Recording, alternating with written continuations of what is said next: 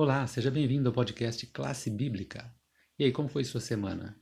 Está pronto aí para iniciarmos mais uma semana de estudos do nosso tema Fazendo Amigos para Deus? Pois é, já chegamos aqui à lição de número 6.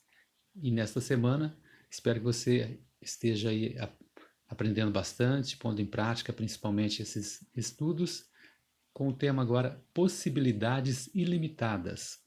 Acompanhe comigo o verso para memorizar. Mas um só e o mesmo Espírito realiza todas estas coisas, distribuindo-as como lhe apraz a cada um individualmente. Segunda carta aos Coríntios 12, 11. Observe que vamos continuar aqui com os nossos estudos com as operações do Espírito Santo em nossa vida, principalmente agora trazendo a capacidade para pormos em prática aquilo que temos aprendido. Temos que ter sempre em mente que nós fomos chamados para testemunhar. E lá em Atos 1,8 confirma né, este, este chamado com esse texto que já conhecemos. Recebereis poder ao descer sobre vós o Espírito Santo, e sereis minhas testemunhas tanto em Jerusalém, como em toda a Judéia e Samaria e até aos confins da terra.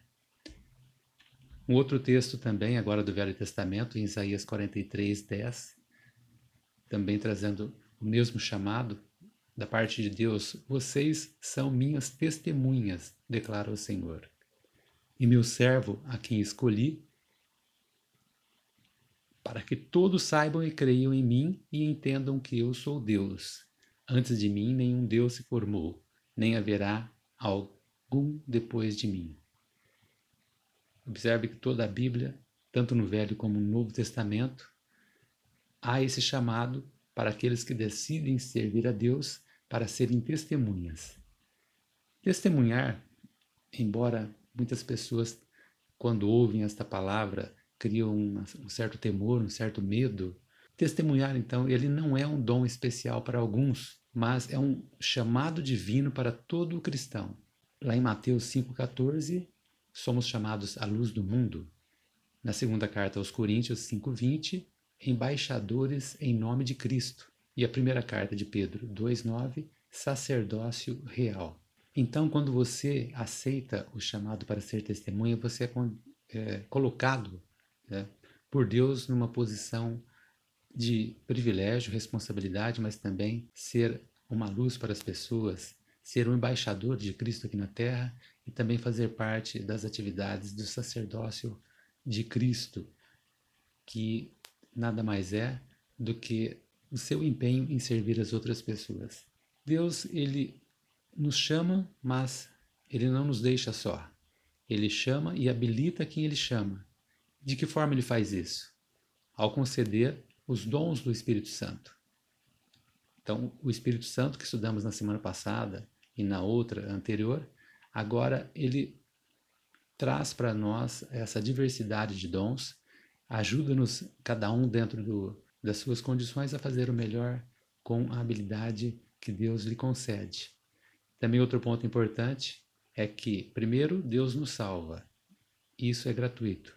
E, em seguida, ele nos dá os dons através do Espírito Santo, que também é gratuito.